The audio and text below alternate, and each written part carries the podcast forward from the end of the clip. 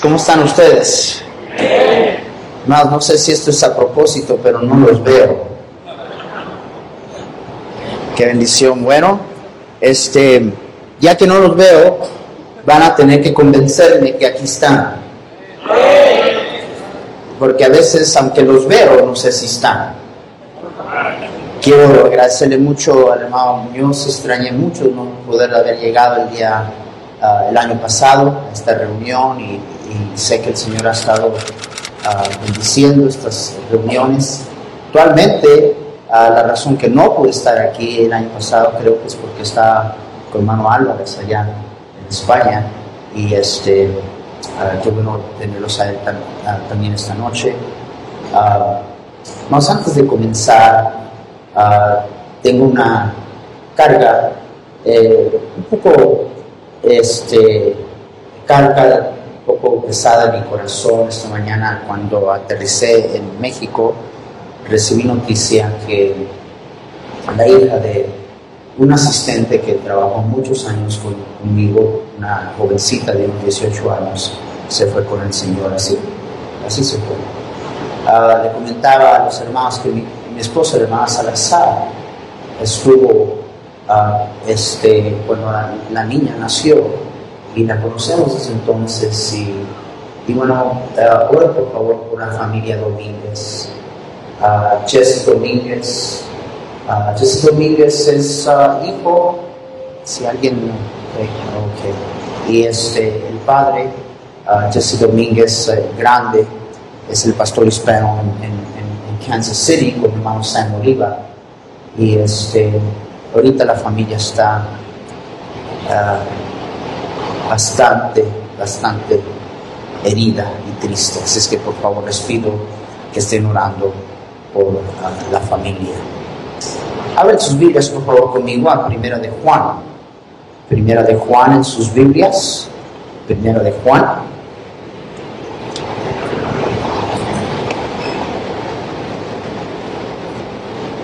Primera de Juan. primer capítulo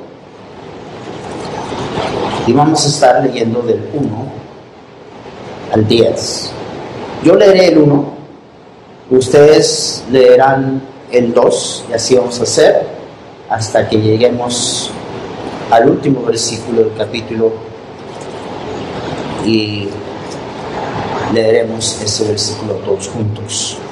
Primera epístola de San Juan.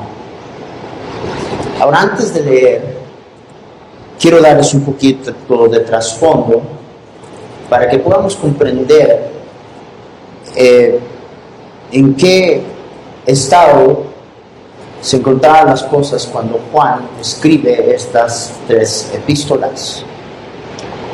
¿Cuántos han oído de la, ah, la película El Código de Da Vinci?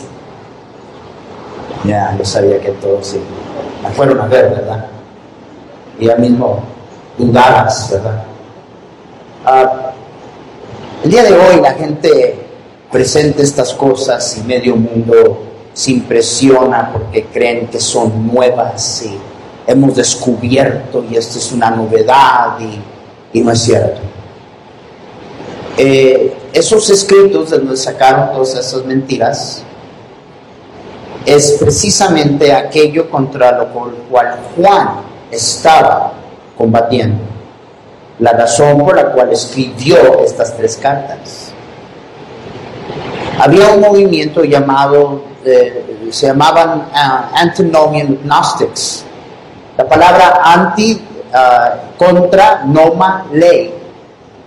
Los gnósticos creían que tenían un conocimiento místico secreto de Dios que nadie tenía. Y ellos creían que todo lo material era lo malo y, lo espiritual era lo que... Parte del problema, y más adelante él trata ese problema en la epístola, es que como parte de su enseñanza no creían que Jesús había venido en carne por la misma, por la misma creencia que tenían. Y este eh, conocimiento místico, secreto, único ah, que ellos tenían, se interpretaba, por decirlo de esta manera, las cosas materiales no importan, solo lo espiritual. Entonces, por ejemplo, aquí estaba eh, uno que estaba fornicando y decían, oh, eso no importa porque ese es el cuerpo, solo el espíritu importa. ¿Se dan cuenta qué profundos que eran? Digo, ese es un conocimiento místico. Por decirlo que estaban tratando de promover un movimiento donde ellos decían conocer a Dios, amar a Dios sin tener que obedecer a Dios. Y esa es una mentira. Es la razón que escribe este libro. Encontramos por esta razón varias veces que él dice, comenzando este capítulo, dice, si decimos, si decimos que tenemos comunión con Él, si decimos que le conocemos, si decimos que lo amamos, y si decimos, si decimos, y cada una de esas veces, por decirlo como que le quita la máscara a nuestra profesión verbal, porque las palabras son baratas. Las palabras son baratas. Eh, tu hablar habla, pero tu andar habla mucho más fuerte que tu hablar. Estos estaban impresionados de sí mismos con su conocimiento único, místico, secreto, que nadie más tenía. Pero la vida que vivían mostraba que actualmente lo que ellos habían hecho es lo que sigue sucediendo el día de hoy, y es querer ajustar a Dios y las cosas de Dios a su estilo de vida. Dios es inmutable, Dios no cambia.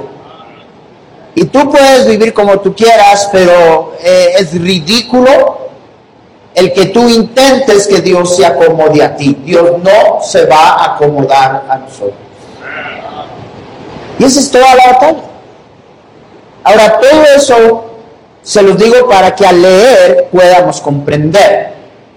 La palabra de Dios dice, comenzando en el versículo 1, lo que era desde el principio, lo que hemos oído, lo que hemos visto con nuestros ojos, lo que hemos contemplado y palparon nuestras manos tocante al verbo de vida, porque la vida fue manifestada y la hemos visto y testificamos y os anunciamos vida eterna, la cual estaba con el Padre, haciendo referencia, ¿verdad?, a lo que había escrito en el primer Evangelio. Y el verbo fue hecho carne y habitó entre nosotros. Amén. Y vimos su gloria, gloria como el único del Padre, lleno de gracia y de verdad. Y luego dice, una vez más, lo que hemos visto y oído, eso os anunciamos. Para que también nosotros, para que vosotros tengáis comunión con nosotros, y nuestra comunión verdaderamente es con el Padre y con su Hijo Jesucristo. Todos juntos. Estas cosas os escribimos para que vuestro gozo sea cumplido. Padre mío, gracias por tu palabra y te pido, Señor, que tú me ayudes ahora. Um, dame fuerza, Señor. Estoy un poco cansado y necesito que tú, mi Dios, uh, comuniques la verdad de tu palabra, el poder de tu espíritu a cada corazón y del corazón a nuestro diario vivir. Usa hermano Córdoba el mensaje a continuar, úngelo. Gracias por reunirte con nosotros esta noche. En Cristo Jesús te pedimos esto, te pedimos por la familia Domínguez que estés con ellos igual. Amén. Pueden tomar asiento, hermanos.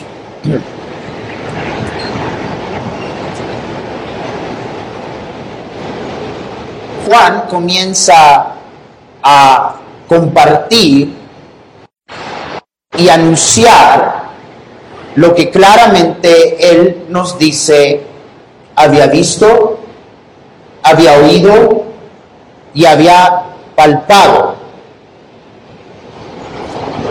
Nuestro Dios es un Dios verdadero. Y, y Juan comienza a deshacer esta idea mística. Y dice, no, yo lo vi, yo lo oí, mis manos lo palparon. Y hay un gran poder en este testimonio porque, hermanos, es una cosa hablar de Dios, es otra cosa conocerlo y hablar de experiencia.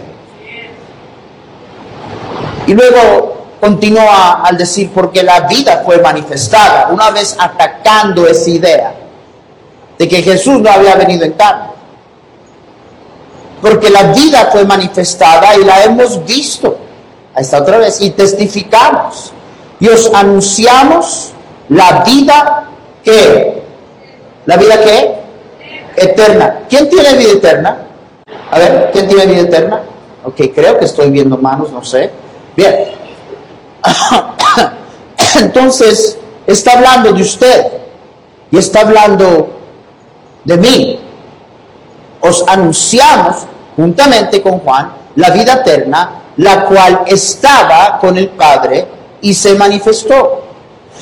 Vuelve a repetir lo que hemos visto y oído, eso os anunciamos, para que también vosotros tengáis comunión con nosotros si nuestra comunión verdaderamente es con el Padre y con su Hijo Jesucristo. Quiero que todos lean conmigo una vez más el versículo 4. Dice, estas cosas os escribimos para que vuestro gozo sea, ¿qué hermanos? Estas cosas, haciendo referencia de lo que acaba de decir, y todo el contenido de lo que está a punto de, decirnos. Les escribo estas cosas con un propósito, para que vuestro gozo sea cumplido. Quiero hablar por unos cuantos minutos nada más sobre cómo disfrutar el vivir la vida cristiana cómo disfrutar el vivir la vida cristiana. Si hay algo que me doy cuenta y ahora que ya los ojos se me están acostumbrando a la oscuridad, ya los estoy viendo un poco mejor. Y si hay algo que me doy cuenta rápidamente cuando llego a un lugar y cuando estamos aquí enfrente, nomás con la expresión de la cara, quién quiere estar aquí y quién no quiere estar aquí.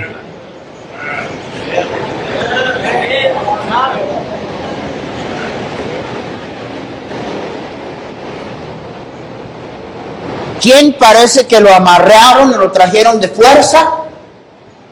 ¿Y quién quiere estar aquí? Yo he encontrado a través de los años que hay muchos cristianos que viven en todo el hábito de la vida cristiana, pero no se gozan de la vida que viven. No disfrutan la vida que viven. Hay algunos que a lo mejor han llegado a un lugar. ¿Puede uno en verdad vivir esta vida y tener gozo? Pues Juan dice, te estoy escribiendo precisamente para que tu gozo sea cumplido. Hay deberes que el cristiano tiene, hay deberes que el Hijo de Dios tiene. Definitivamente hay, hay cosas que un cristiano hace que, son testimonio de que, de que Él es hijo de Dios y, y que está viviendo la vida cristiana. Hay cosas que cristianos hacen.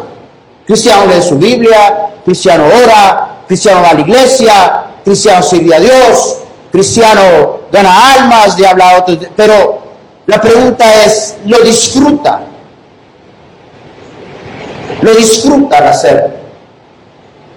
¿Tiene el gozo del Señor en su vida al hacerlo?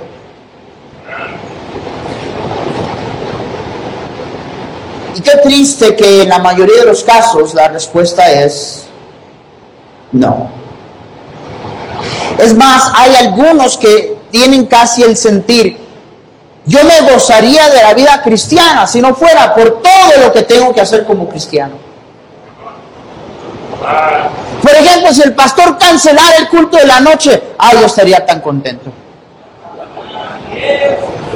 Si no tuviera que estar leyendo la Biblia todos los días, todos los días, ¿cómo exageran? Todos los días, pues yo le digo, si no tuviera que orar, si no tuviera que testificar, si no tuviera que diezmar, eso sí me quita el gozo, pero de volada. Y pareciera ser que, que son las mismas cosas que el cristiano debe de estar haciendo que le quitan el gozo de vivir esta vida. ¿Me están escuchando? Pero no podemos deshacernos del hecho de que bíblicamente y en las escrituras Dios espera ciertas cosas de nosotros. La palabra de Dios nos dice que Pablo dijo en el libro de los Hechos de nada y dijo con fin de terminar mi carrera con gozo. No nomás terminar la carrera. Y nosotros, hay algunos de ustedes que acaban de arrancar y ya andan con una cara como que los bautizaron en jugo de limón. Y tal, y comienzas. Cada año honramos a alguien en, en nuestra iglesia eh, durante la conferencia de pastores. La última persona por lo cual hicimos fue el hermano Nofre Leal sobre cincuenta y tantos años sirviendo al Señor. Y cada que yo le he llamado hermano Leal esta semana pasada, él me llamó a mí, el pastor, ¿cómo está pastor? Y con un gozo me dice, parado en la roca. Ah, ese es mi hermano. Y me dice, parado en la roca y asando unas costillitas tejanas y por eso te llamo. Él sabe cómo quitarme el gozo. Y se sabe cuando alguien ha servido a Dios debidamente. Porque está terminando su carrera y todavía sonríe. Y hay de ustedes que tienen una cara como que no crees tú ya ni en la luz eléctrica.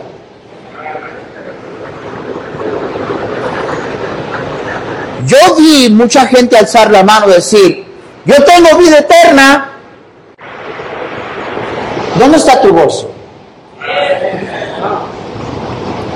Pastor, no deje que esta cara lo engañe. Yo estoy tan contento de estar aquí. Las apariencias engañan, pastor. Y, mire, si usted sigue poniendo esa cara, está confesando que es usted. Mire, cámbiela. ¿Se ha dado cuenta que cuando estamos haciendo algo que nosotros disfrutamos, no estamos batallando? ¿Se ha dado cuenta? ¿Se ha dado cuenta que cuando estamos haciendo algo que nos gusta, no es una carga, no es un peso. Dios, si alguien, por ejemplo, me pusiera aquí enfrente ahorita unos cinco taquitos de tripitas, doraditas, así que truenen, con cebolla y, cilantro y una salsa que eh, uno se la come y le sale pelo en el pecho. y alguien me dice, ahora se lo come, yo me voy a poner bien triste. Yo no voy a batallar. Uno no batalla el hacer lo que disfruta haciendo. Pero ¿sabe cuando que cuando algo no le gusta a usted, ¿verdad? Ah, cuando, cuando estoy disfrutando algo, otra cosa que pasa es que el tiempo pasa así. Así. Cuando no estoy disfrutando algo, eh, un minuto parece una eternidad. De la misma manera es en la vida cristiana. No hay alguien más miserable que vive una vida que no quiere vivir y no hay alguien más miserable que alguien que hace lo que no quiere hacer y no hay alguien más miserable que está donde no quiere estar. Y a propósito, si tú crees que Dios está impresionado porque tú dices, pues no quiero estar aquí, pero aquí estoy, Dios no está impresionado contigo. La palabra de Dios nos dice que en su presencia hay plenitud de gozo. Pero eso es seguro. Ahora, ¿por qué los cristianos no disfrutan la vida cristiana? Primero dice, te escribo esto, lo que he visto, lo que he oído, lo que han palpado nuestras manos tocante al verbo de vida. Está hablando de Jesús. Porque la vida fue manifestada. Amén. Y la hemos visto, eso te anunciamos. Y te anunciamos para que tengas comunión con nosotros y nuestra comunión verdadera es con el Padre y con su Hijo Jesucristo. Estas cosas os escribimos para que vuestro gozo sea cumplido. En otras palabras, esta vida, la vida cristiana, cuando tú la vivas, la vas a disfrutar. Si vieran la cara de incrédulos que tienen ahorita. Esta vida, cuando tú la vivas, la vas a disfrutar. Es más, la expresión griega, cuando nos dice tu gozo sea cumplido, está hablando de abundancia y está hablando del cumplimiento de gozo. Muchos cristianos viven en la frustración de que están viviendo una vida que no disfrutan. Viven haciendo todo lo que un cristiano hace, pero no viven en el gozo del Señor.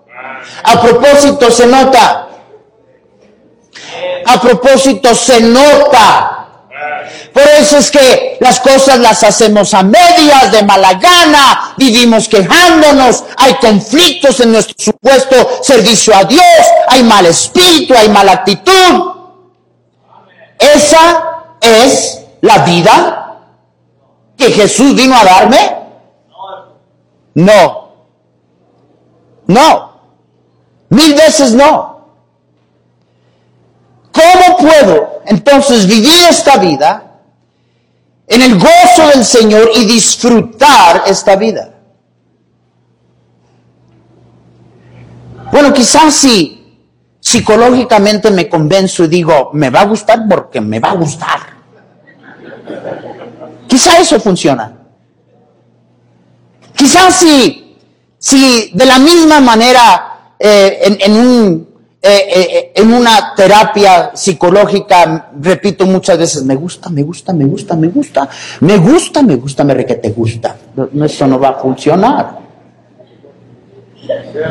Si trato de convencerme que me gusta, si me digo a mí mismo que me gusta. Quiero decirte algo, y esto es seguro, que si estoy hablando de usted hoy, usted no está viviendo esta vida. Porque esta vida, Dios nos prometió, sería la totalidad y el cumplimiento de nuestro gozo. ¿Me están escuchando? El error más grande que cometemos es hacer estas cosas en esta condición, no indagar, no preocuparnos de estar en este estado, y mire, una de dos cosas sucede. Usted o disfruta vivir para Dios, o usted sigue viviendo una fachada de cristianismo en todo su hábito y toda su costumbre y no la disfruta, o un día de una vez a decir, esta vida ya no la quiero. Una de esas tres cosas va a suceder.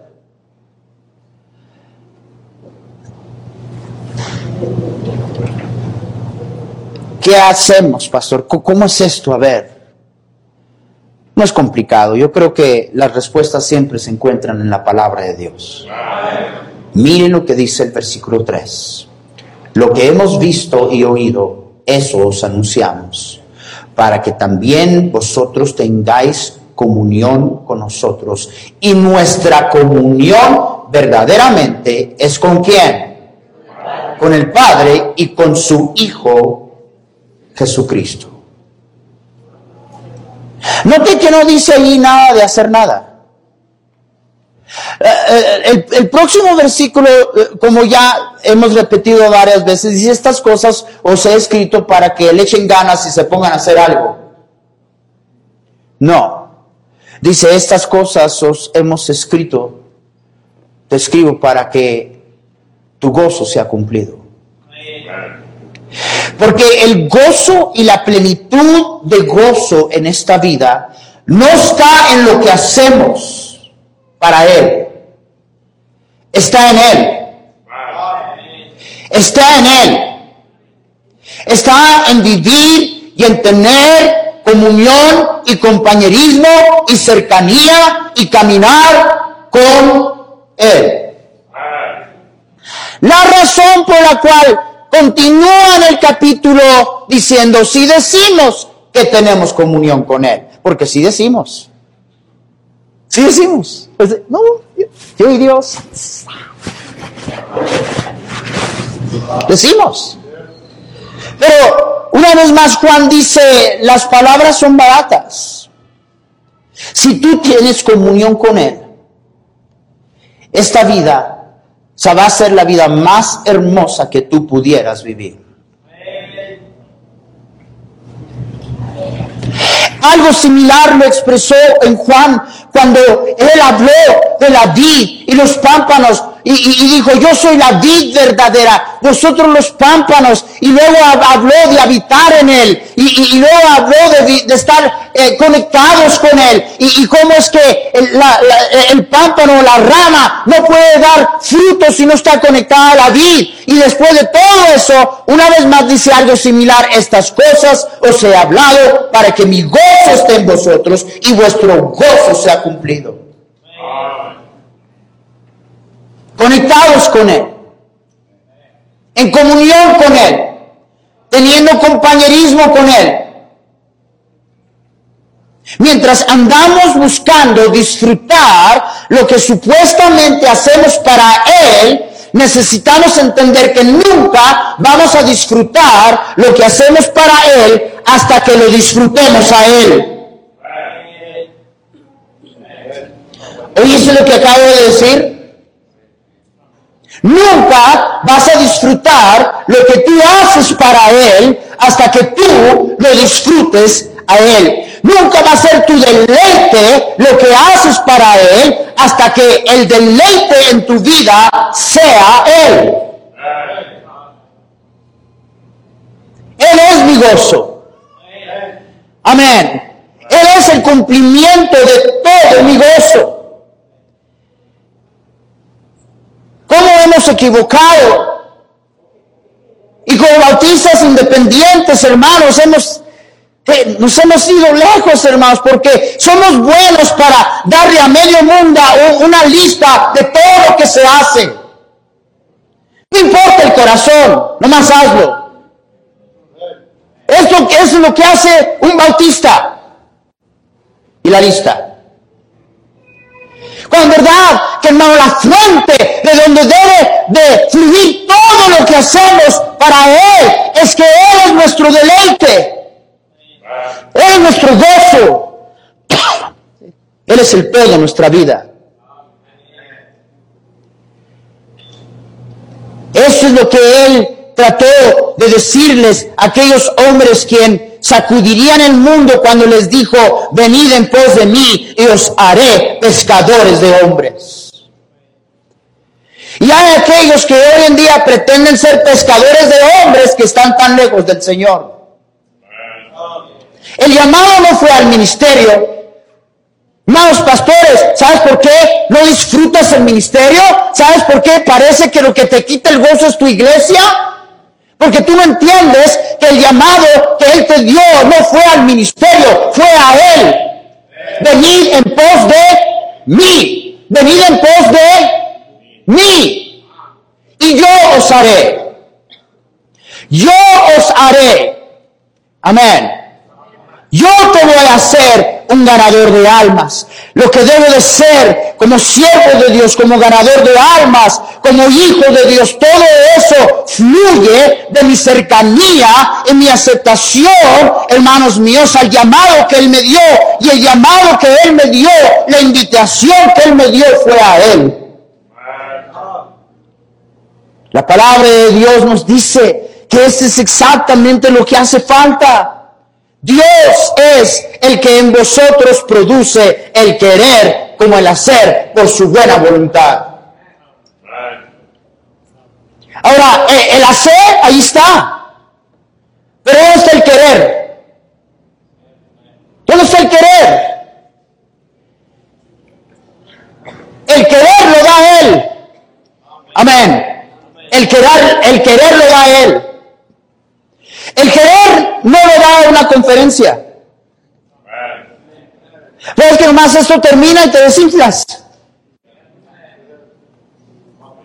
Ves que esto termina y ya estás aquí. Amén, gloria a Dios. en dos semanas ya quieres hacerte pentecostal.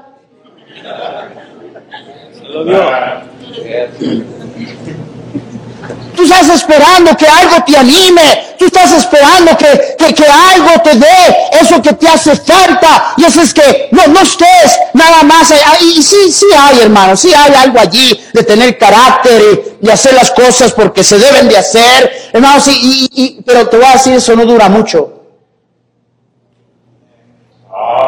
Y no solamente no dura mucho, Dios no está impresionado, tú crees que lo que Dios quería eran tus sacrificios. ¿Tú crees que está impresionado? Él lo que quiere es nuestro corazón y para siempre quedaré asombrado y sorprendido de por qué Él me quiere cerca a Él. Yo no entiendo eso. No solamente me quiere cerca a Él, me invita a estar cerca a Él. Amén. Me invita. Nadie tiene un monopolio. Nadie. Tú tienes acceso. En sí, uno de los distintivos bautistas es que creemos en el sacerdocio de todos los santos. Amén. No necesitas, bien, a mí eh, yo soy pastor y, yo, hermanos, yo amo a los hermanos y, a mi iglesia y, y vivo cargado con una lista de oración orando por gente. Pero mire, yo a veces he llegado a un lugar eh, eh, la gente viene y dice, pastor, pastor, ore por mí, ore, por mí, pastor, porque yo sé que Dios a usted lo escucha, a ti no. ¿A ti no? ¿Sabe lo que a veces le he dicho a algunos? Ore por mí, pastor, ore por usted mismo. Eh, viene usted aquí de vago y de incrédulo que nunca ora, nunca dobla la rodilla y quiere que yo haga por usted lo que usted no quiere hacer. De nada.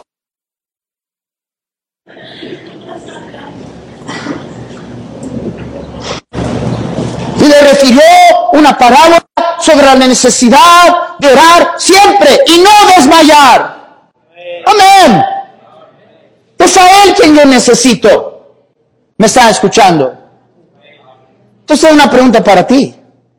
Y sabes, después de eso, cuando nos dice que Dios es el que por su buena voluntad produce, Dios es el que lo produce. Tú no lo puedes producir, toda la carisma de una conferencia, un predicador no lo puede producir. Dios es el que produce el querer en ti como el hacer.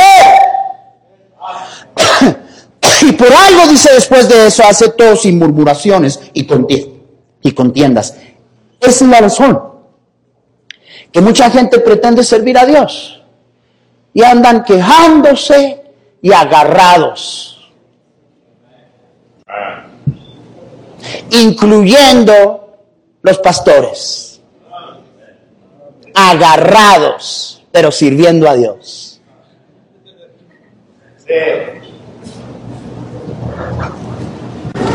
Haciendo, pero con contienda y murmuración. El resultado de vivir en la fachada y en el hábito de una lista de quehaceres, querer ausente y hacer abundante. Mucho hacer, pero falta del querer. Eso solamente Él lo da, eso quiere decir que si tú no tienes el querer, si tú no tienes este querer, si tú no tienes el gozo del Señor, si tú no estás disfrutando la vida cristiana, si ya te anda por irte de aquí, eso es una muestra de lo lejos que tú estás de Dios. Respuesta tuya, no, pastor, que no, cálmela, yo le echo ganas. ¿Quiere que le diga cuántos traje a la iglesia el domingo? ¿Esa es tu respuesta? ¿Esa es tu respuesta? Vamos, ¿alguien me está entendiendo? No, el, gozo es Él. Cuando todos los niños estaban pequeños y ahora pues ya, ya crecieron, ya pude ser abuelo por la sexta vez, seis nietos, y yo sé que usted está pensando, tan joven para ser abuela. Pero no, no se desubique del mensaje. Concéntrese. Yo decía, ¿quién quiere ir conmigo? y la mayoría decía, ¿a dónde vas? ¿A dónde? Y yo decía, a donde nos lleve. Yo no te voy a decir a dónde. ¿Quién quiere estar con papi? Y todos pues, ah, pero, dime a dónde. No. Yo nomás quiero saber quién, quién quiere ir conmigo. Y había una güerita que ahora se casa en unos cuantos meses y no quiero pensar en eso porque se me ve el gozo del Señor. Y la güerita sonriendo dice, yo voy contigo, papi. Véngase mi güera, vámonos. Y yo iba a hacer una diligencia medio rápida y mi güera siempre ha sido, vea, se sentaba, le ponía su cinturón, parecía una muñeca la muchacha güera, pelo rojo y, y no es así todo el tiempo, ¿verdad? Y este, y, y, luego, eh, ya terminábamos rápido. Yo siempre hacía esa invitación cuando mi tarea no iba a ser muy larga y sabía que iba a terminar rápido porque mi intención verdaderamente era pasar con mis hijos. Terminamos el que hace rápido. Y entonces decía, ¿y, y, ¿y ahora qué vamos a hacer? Pues vas a ver. Llegaba la güera con una sonrisota más grande, enseñándole a sus hermanos vestidos nuevos, chocolates, y fuimos a comer, porque ella vive para comer. Y los otros decían, ah, ¿por qué no avisaste? No hubiera ido también.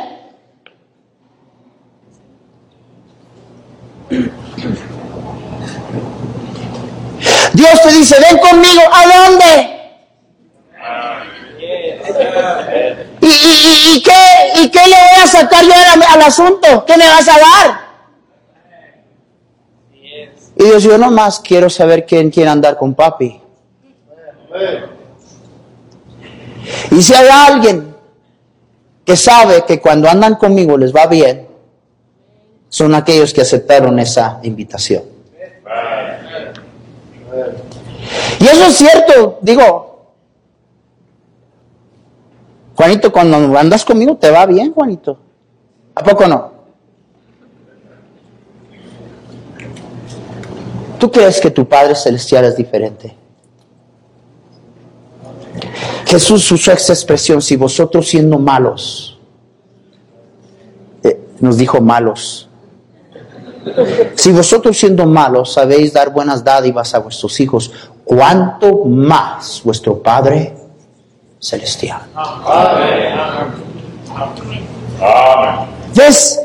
Tú nunca vas a tener el gozo del Señor, disfrutar la vida que tú vives para Él, disfrutar lo que haces para Él hasta que tu deleite sea Él. Hasta que tu gozo sea Él. Y cuando Él es tu gozo, y cuando Él es tu deleite, créeme, no te va a pesar nada que tú hicieras para Él. Sigue, busca, anhela, acercarte a Él. Yo os haré, yo os haré, era ese lado del cual la escritura nos dice, yo voy a producir en ti el querer como el hacer. Y como yo te doy el querer y yo te doy el hacer, toda la honra y la gloria es mía. Y no puedes decir como nos encanta andar jactándonos de tanta cosa, mira lo que hice y lo que logré y nadie lo hace como yo y etcétera, etcétera. Amén. Todo el tema del libro de Filipenses es el gozo de una vida cristocéntrica. Y Pablo en Filipenses dijo, regocijaos en el Señor siempre. Otra vez, digo, regocijaos. No dijo regocíjate en la ruta, en la clase, en tu servicio, regocíjate con los hermanos, regocíjate en hacer. Él dijo, no, regocíjate en mí. Regocíjate en mí. Bien sencillo.